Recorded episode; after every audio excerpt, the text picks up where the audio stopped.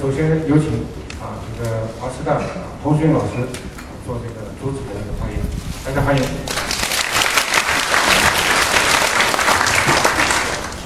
各位同学，本来以为是山药老师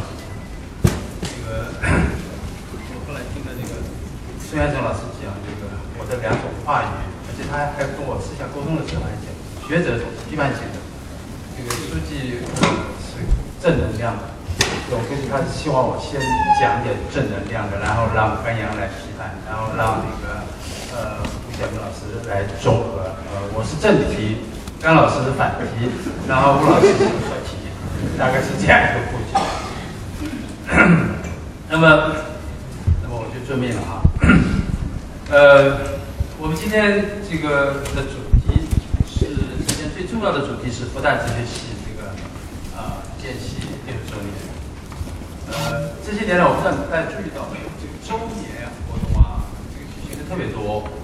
那么我自己的体会呢，周年活动往往和我们对过去的意识，呃，更更加强烈，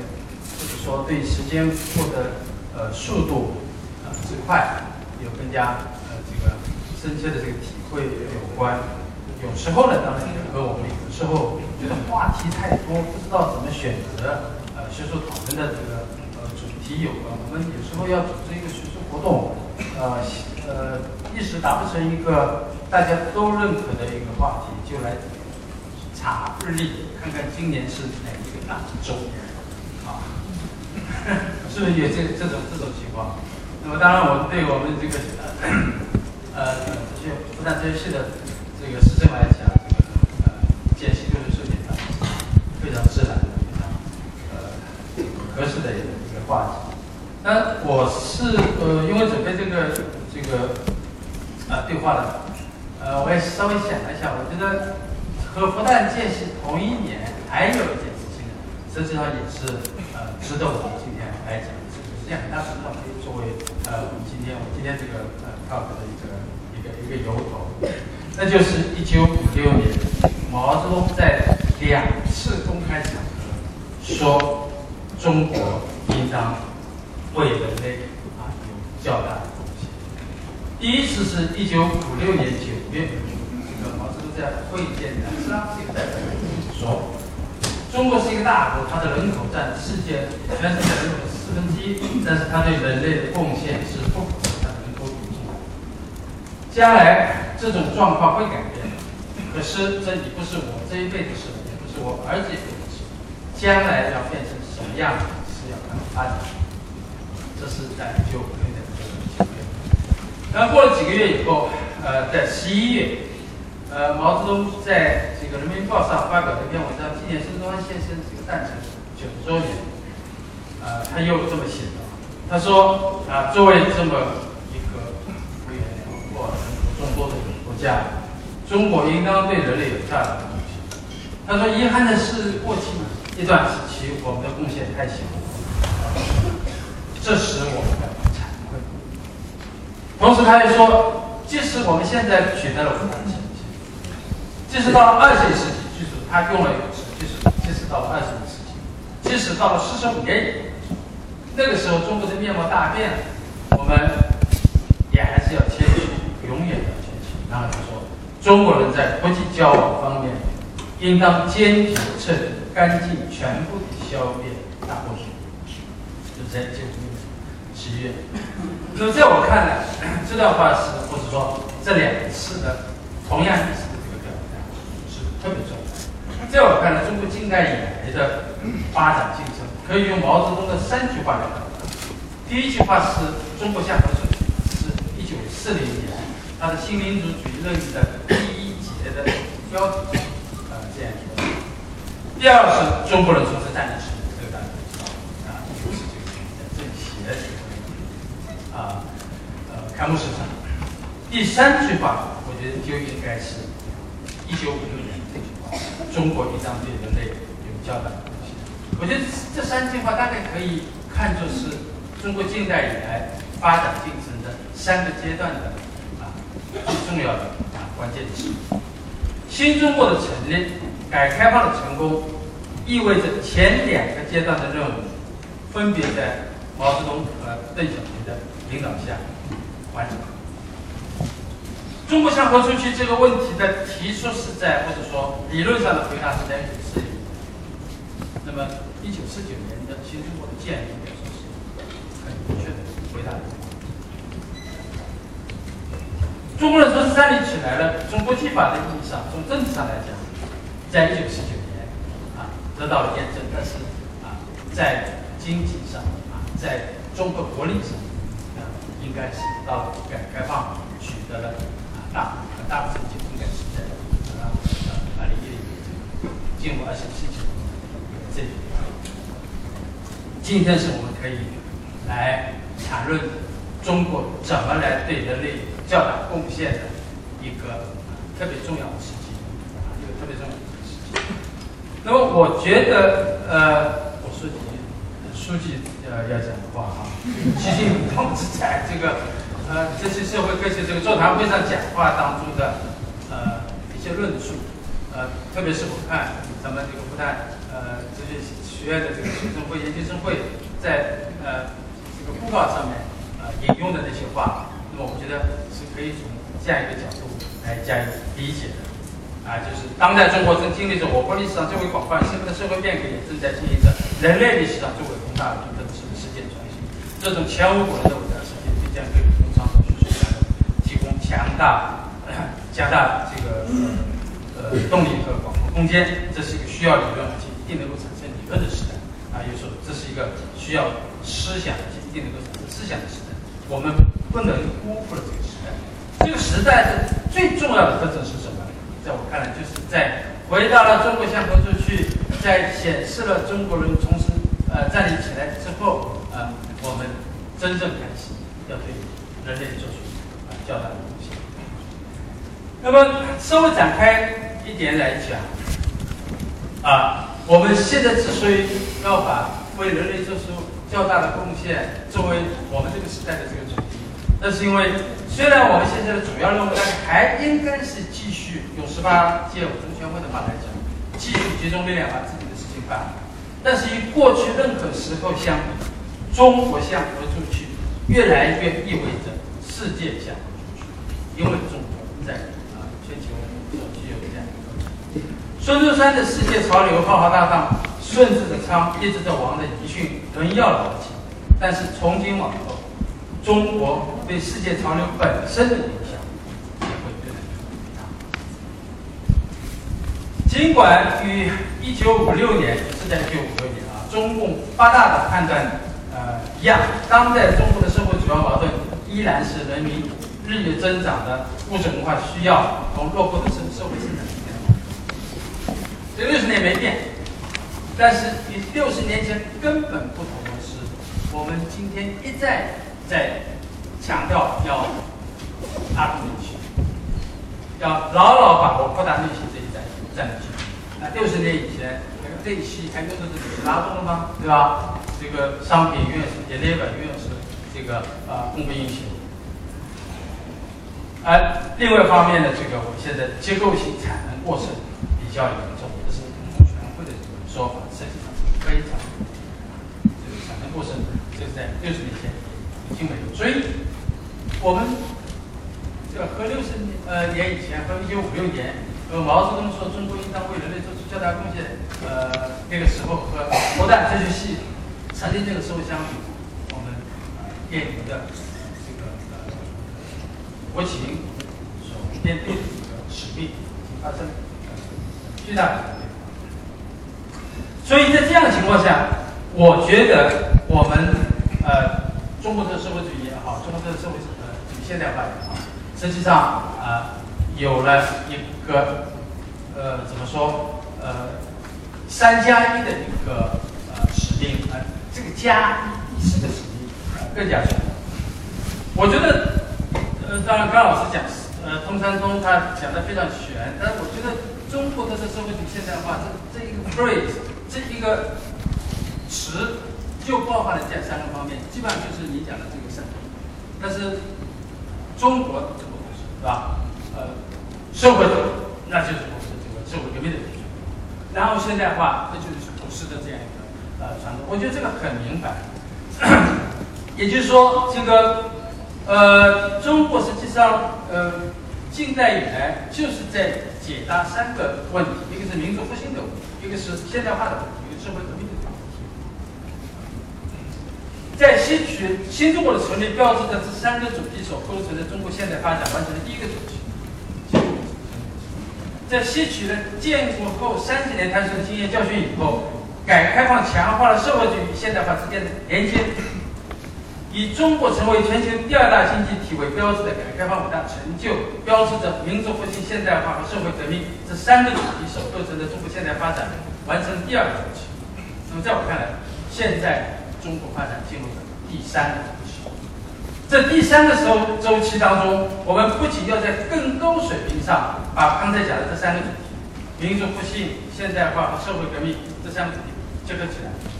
为什么按照这样的顺序？因为历史顺序就是这样：先是民族复兴，然后现代化，然后社会革命。啊，这三个主题如果分开的话，实际上哪个都实现不了，只有把它结合起来才行。那么现在我们应该说已经有了很好的结合，但还不够，在第三个。阶段，这三个主题要在更高水平上达到这个结合。那么，我想强调的不是，不仅仅是这三个主题的在更高水平，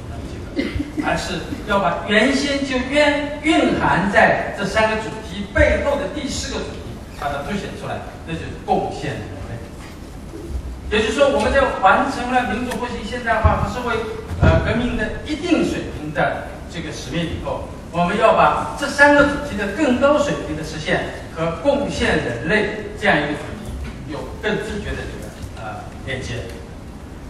那么，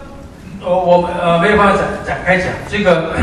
这三个主题加上第四个主题，也是贡献人类主题，这四个主题的结合，呃，简单的讲就是消极的方面怎么样，积极的方面怎么样，稍微讲一下。消极的方面说到底就是。要研究啊，要实践如何来避免中国的发展加重全球问题，这是很实实在在。罗素在将近一百年前，他在一九二二年，这个在英国出了本书，他先在中国呃访问了十个月，然后回去以后他写了本书，叫《中国问题》。在这个书里面，对中国呃文化、对中华民族、对中国人有非常非常多的这个赞扬。他他也讲中国的这个毛病，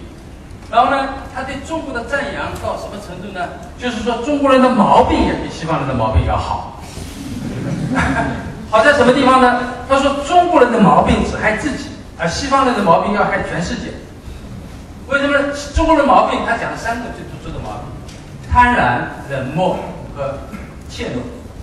就是梁启超逼着他，他最后走之前就他说这个。呃梁启超跟他讲，这个呃，既然是中国人的朋友，你不能只说中国人的好话，你还得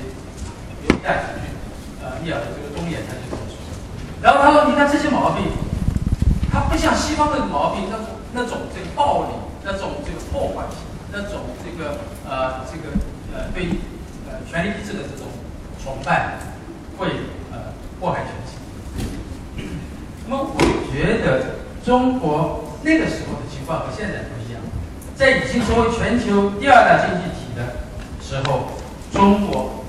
如果还有呃罗素说的这些毛病，我应坦率的讲，呃罗叔讲的这三毛病，三个毛病，我们曾经非常成功的呃克服过，但是很大程度上啊，我们现在比较遗憾的觉得我们还有呃要完全克服还有相当呃长的一段路要来走。那么这样一些毛病，呃恐怕呃这个已经不只是会害。如果还呃，如果它更加严重的话啊，还是还是会这个害这个全世界。这个这个是我们就是我们讲贡献人类是消极的一场这么说，积极的来说呢，要研究并且来实践如何解决全球问题。那这个习近平同志在这个讲话当中就在讲，要提供解决人类问题、全球问题的中国化。那么，在当今世界最重要的问题，恐怕是在物质生活成功这个脱贫以后，精神生活脱贫，如何啊这个紧紧跟得上？在全球范围内是这样，在中国其实也是这样。而在中国这方面的这个任务，呃，我们可以看到越来越这个呃这个越越来越明显，因为我们这作品的这个成绩都是是公认的啊，呃，我们都不是不是赋予这个呃成就应该说越来越成为一个现实。那么最重要的是，中华民族它有一个特点，它历来是世俗化程度，呃，它的文化世俗化呃程度呃最高的。呃现代化，你再怎么说，它不仅不仅仅是一个世俗化过程，甚至有人，我必须跟老师发言很清楚，世俗化就根本不是一个世俗化过程。我觉得 anyhow，它即使啊呃它的世俗化程度不像现代化理论一开始所预言的那么严重，但是呢，它也不是一个反世俗化。哈贝尔斯是讲一个后世俗世俗化的时代，所以它不是一个简单的回到啊。有前现代城市回去，呃，那个时候，也就是说，呃，宗教信仰、传统世界观要为当代世界的人们提供精神生活的呃最重要的支柱的话，其实在这个呃面对这样一个任务，中国人是可以做出特殊的贡献，因为中国人从来呃不靠啊不主要靠呃这个宗教来支撑自己的这个。啊，精神生活。那么，在我们现在这样情况下，我们要显示文化的这样优势，然后呢，也起到一个呃启发、示范的这样一个作用。另外呢，就是呃，还呃，最后最后讲一句，中国人他他的这种，在其他地方经常讲，我们的这个理性呃传呃这个习近平总书记也讲到，理性智慧啊，从这个智慧啊，它有一个好处，它不是。不那么容易走极端啊，不那么呃会在一些看似非常大的字眼面前啊尝试给丢掉。我举个例子，罗尔斯在他的这个万民法呃 The Law of 呃 of Peoples 呃当中有这么一句话，我一开始觉得是这个觉得写的特别好的，他引用康德的话，他说如果正义泯灭了，人类是否还值得生活在这样星球上？这是一个。多么这个呃呃崇高的一个一个一个一个一个一个理念啊！多么呃理直气壮的说。但是呢，当挪威的那个呃冷血杀手那个叫什么布鲁维克啊 r o m a n 布伦维克，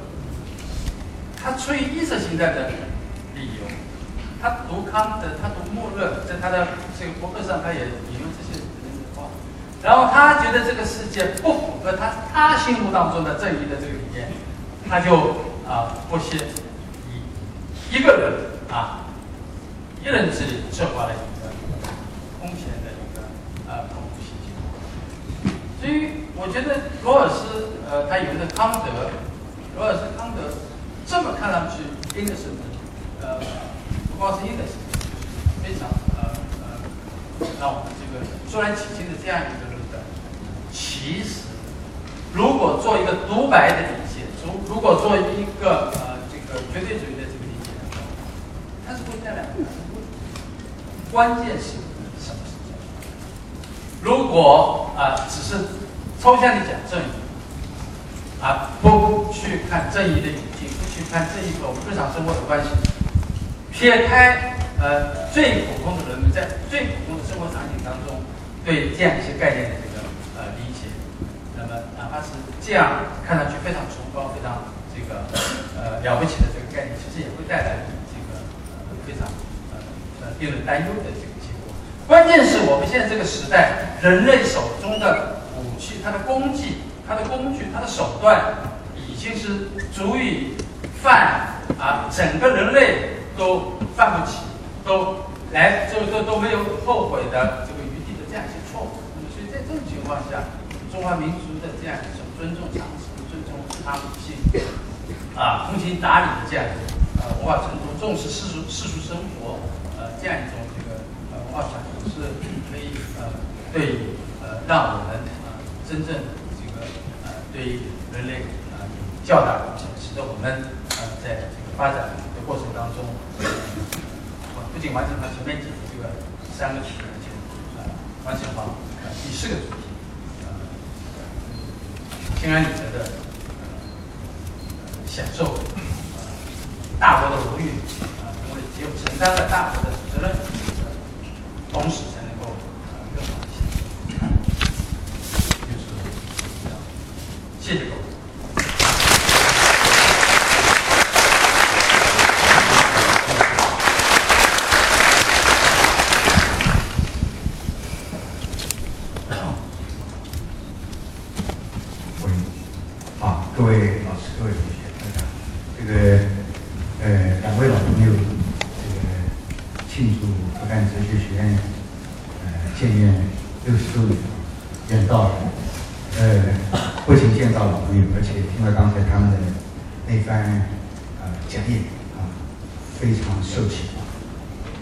那么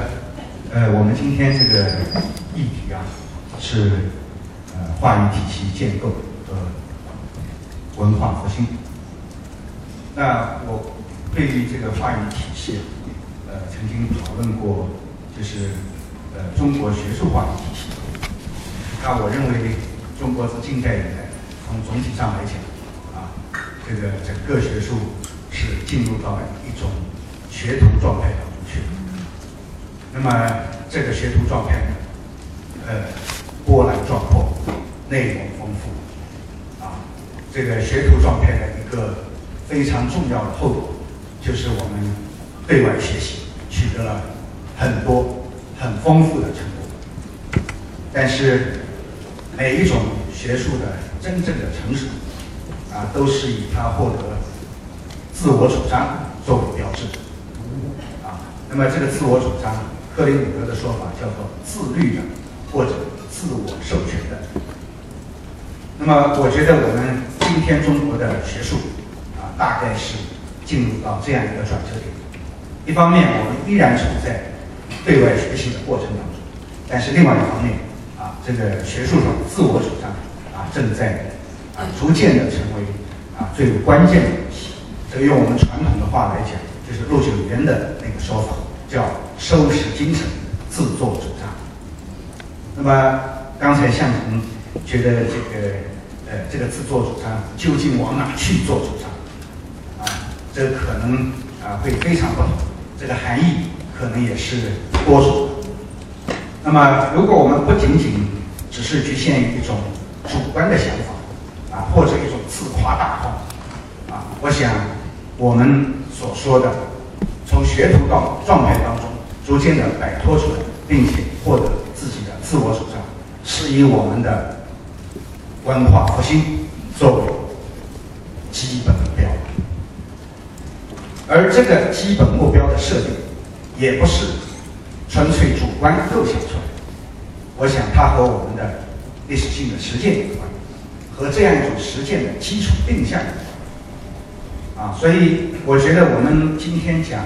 呃，学术上或者学术化的自我主张，或者讲文化复兴，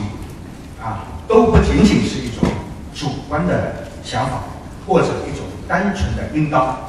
而是从我们的历史性的实践当中，啊，本身来获取它的基础定向。那么这样一种基础定向，啊，呃，我觉得刚才这个童世斌教授讲到，我很赞同，啊，就是罗素当年在访问中国的时候，他曾经讲到过，中国的问题主要有三项，啊，经济、政治和文化。然后他认为文化问题是最为复杂，而且实际上是最为关键的。他甚至以这样的一种方式来表达他的观点。他说，只要中国的文化问题能够解决，无论他经济上和政治上采取哪种方案，在我看来都是可以。那么我觉得对于中国的文化总体的复兴的可能性，啊，一方面来自于我们整个的现代化进程。啊，我想这一点，这个现代化任务，啊，自近代以来始终是中国人啊面临的一个最基本的任务，啊，一个最基本的任务。啊，但是另外一方面，我也非常赞同甘阳教授的说法，就是中国文化、中国传统文化它的复兴，啊，它的奠基性的那种意义，应当在我们今天的发展过程当中被揭示。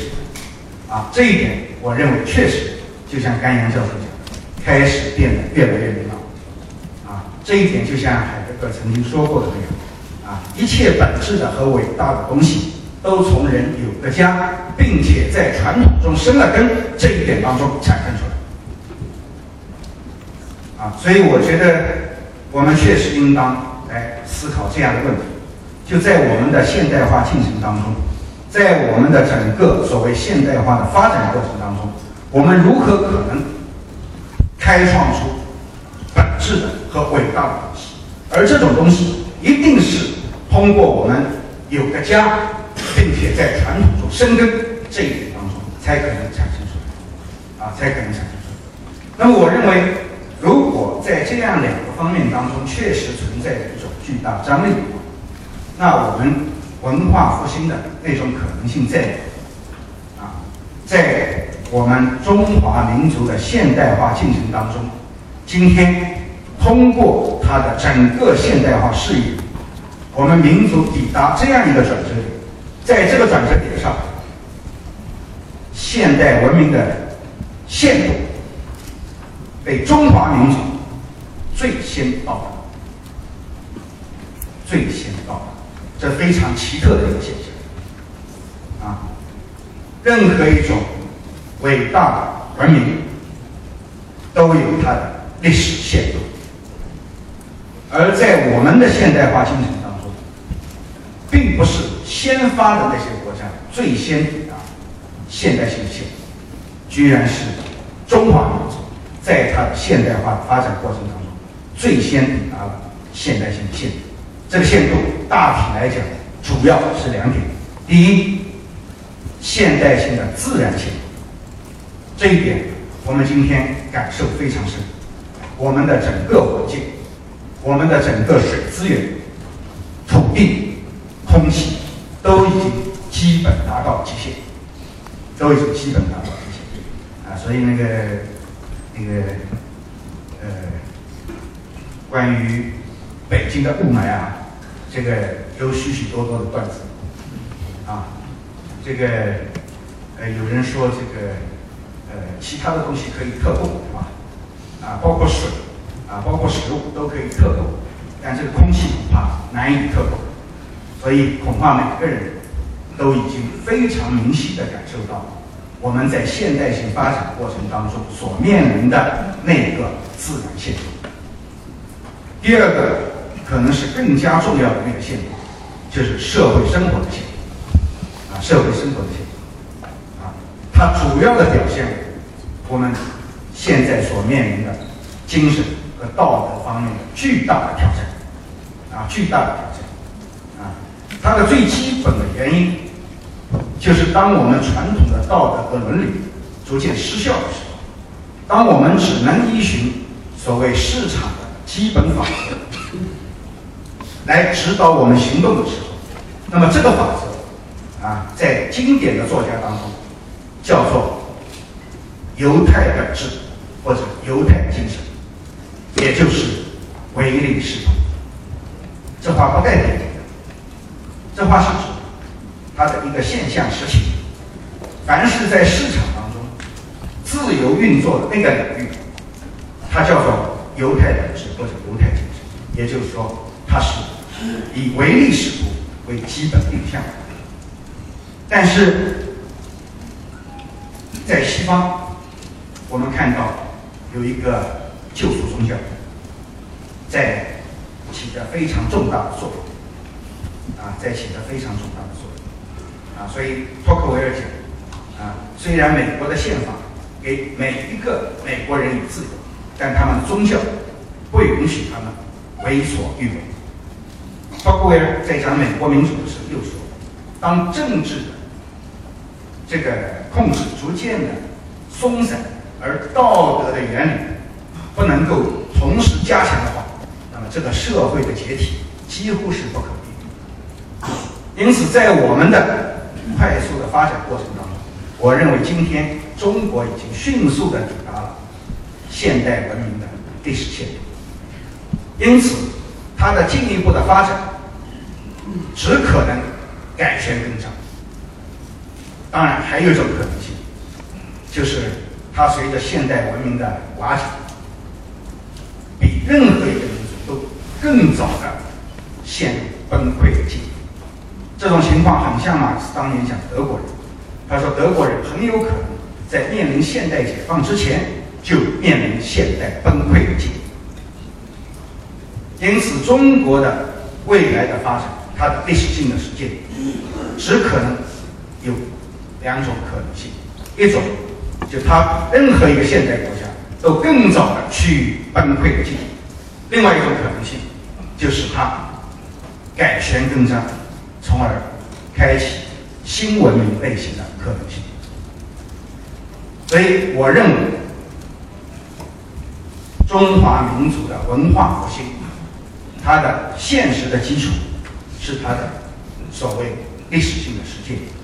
这个历史性的实践，现在能够给我们打开的那样一种可能性，就是这两种最基本的可能性。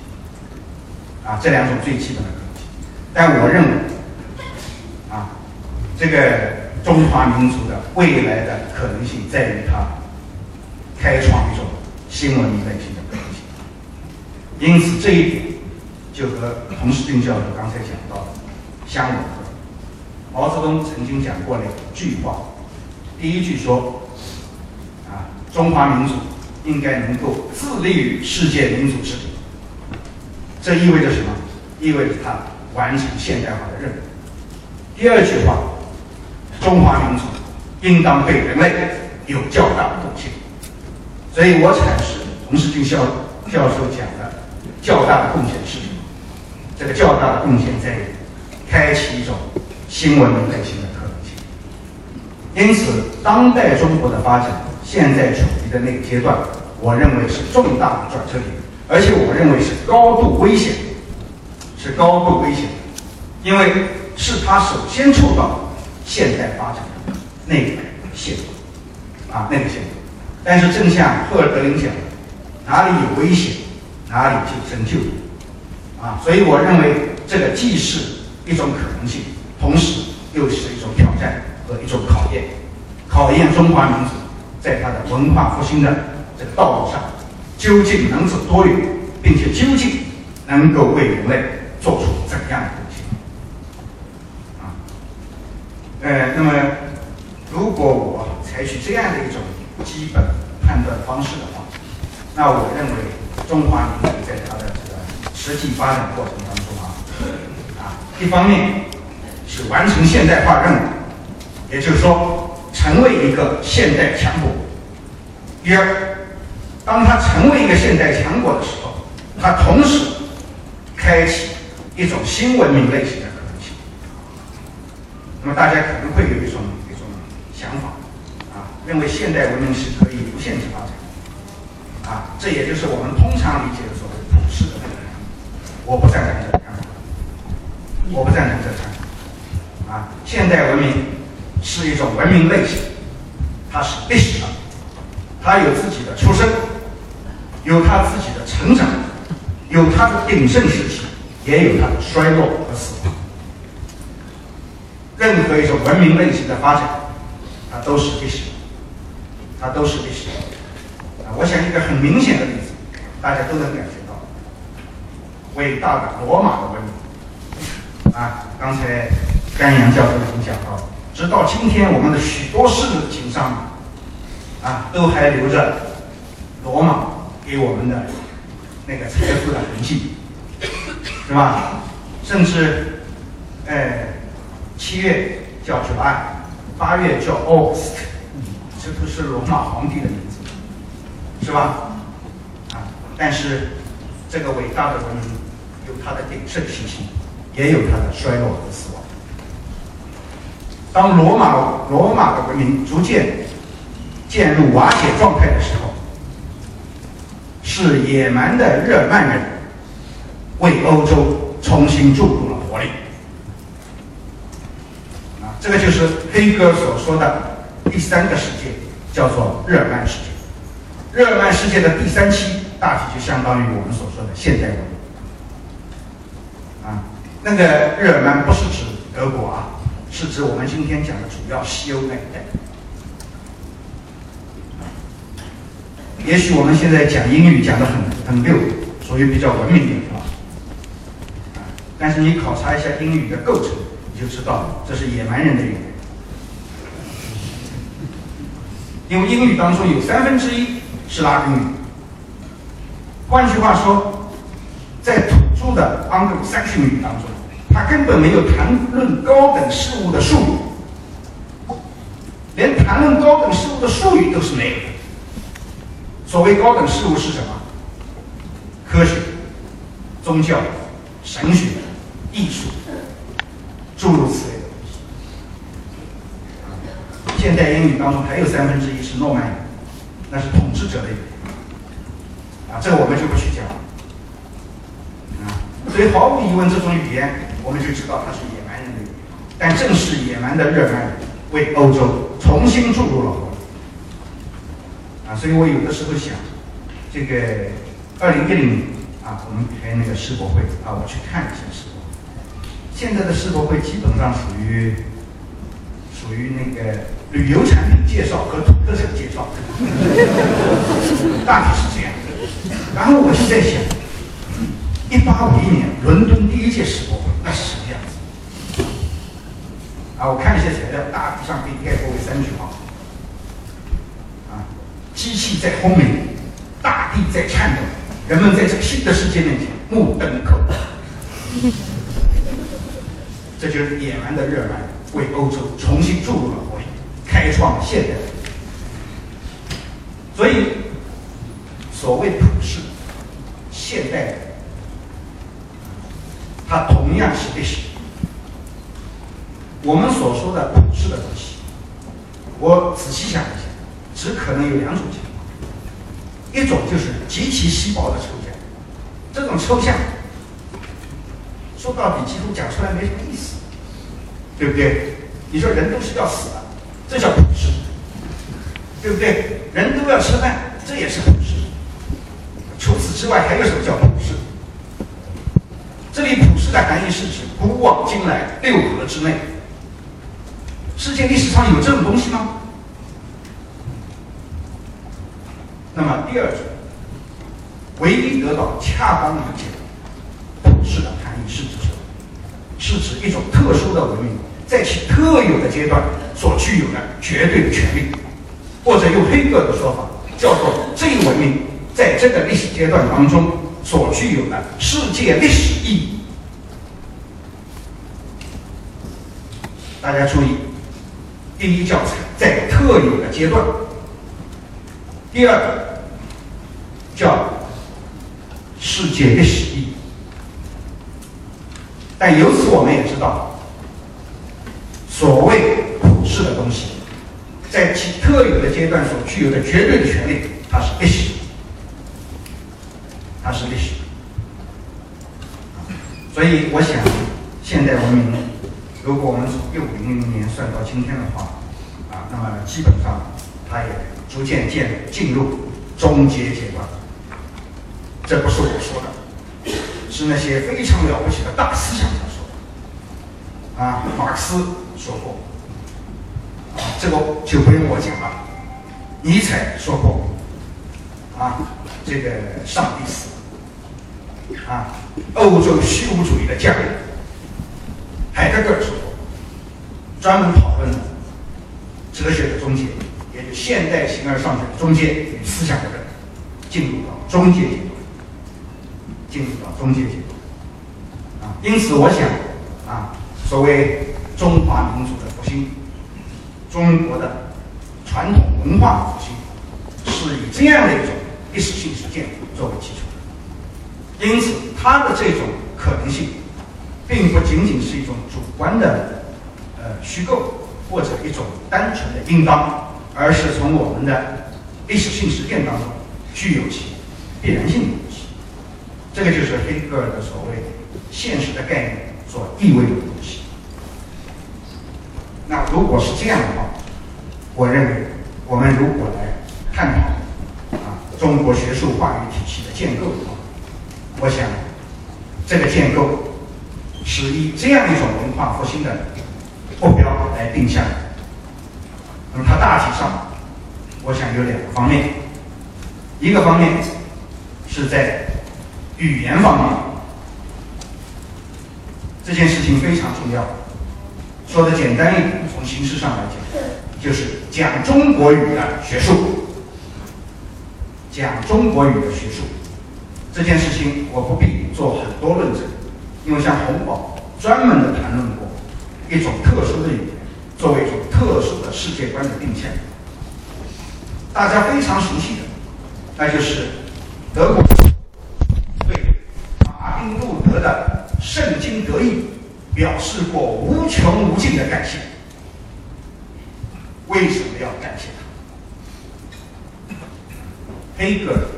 对沃尔夫在哲学上的评价不高，因为他在哲学上的创造性的成绩确实不错。但是黑格尔把沃尔夫叫做德国人的教师，因为他让哲学讲德语，他让哲学讲德语。如果这一点非常重要的话，那么就像洪堡说的，人文学，特别是他的诗歌和哲学，在这个方面具有极端的重要性，具有极端的重要性。所以，中国学术话语的自我主张，我认为第一条形式方面的要求，讲中国语。当然，讲中国语的并不仅仅是说，啊，我用汉语来讲一个东西就行了。恐怕这个含义要深入得多。另外一方面，就中国的学术，中国的学术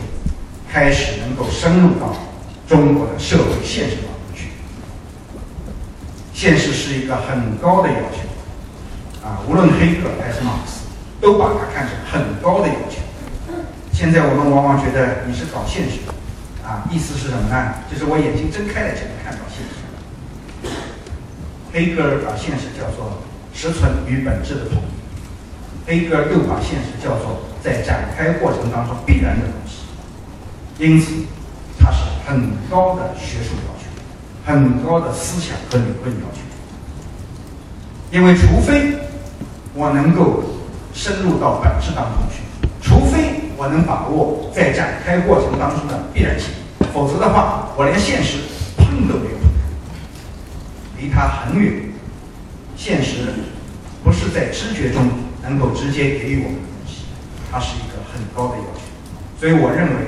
中国学术化呃中国学术话语建构的一个实质性的方面，在于讲中国语的学术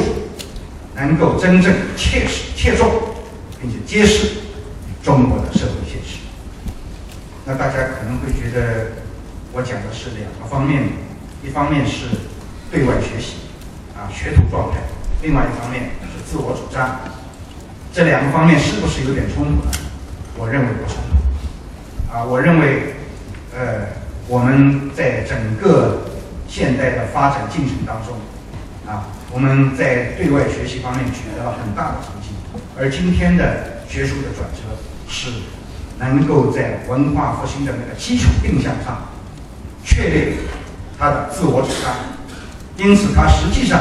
是要经历文化结合断层。黑格尔在历史哲学当中讲古代希腊就是如此。他说，希腊人一方面背负着自己的传统，另一方面，他面对着事实上更高的东方文化。正是经历了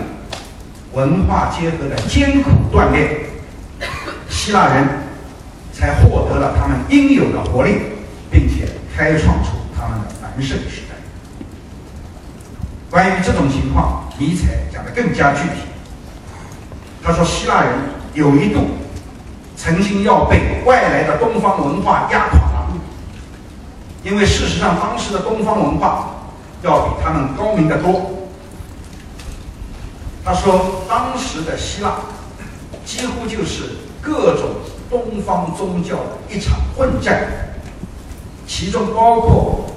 埃及的、巴比伦的。吕底亚的和闪族的，他说：“看来希腊人要被他们压垮。”但是希腊人牢记了德尔菲神庙那句格言：“认识你自己。”他们终于弄清楚自己真实的需要，整理好那堆外来的杂物，而没有长久的做东方的追随者。我想这一定对我们有很大的启发，所以我的基本观点啊，并并不拒斥对外学习。我们的学术话语，我们学术话语的建构，它所要求获得的自我主张，并不是一般的拒绝对外学习，恰好相反，它是要经历文化结合的锻炼。啊，这方面继续的对外学习，但另外一方面，使得我们的学术成为自我主张的，也就是所谓自律的和自我授权的。我的基本观点就是这样做一个简要的陈述，谢谢。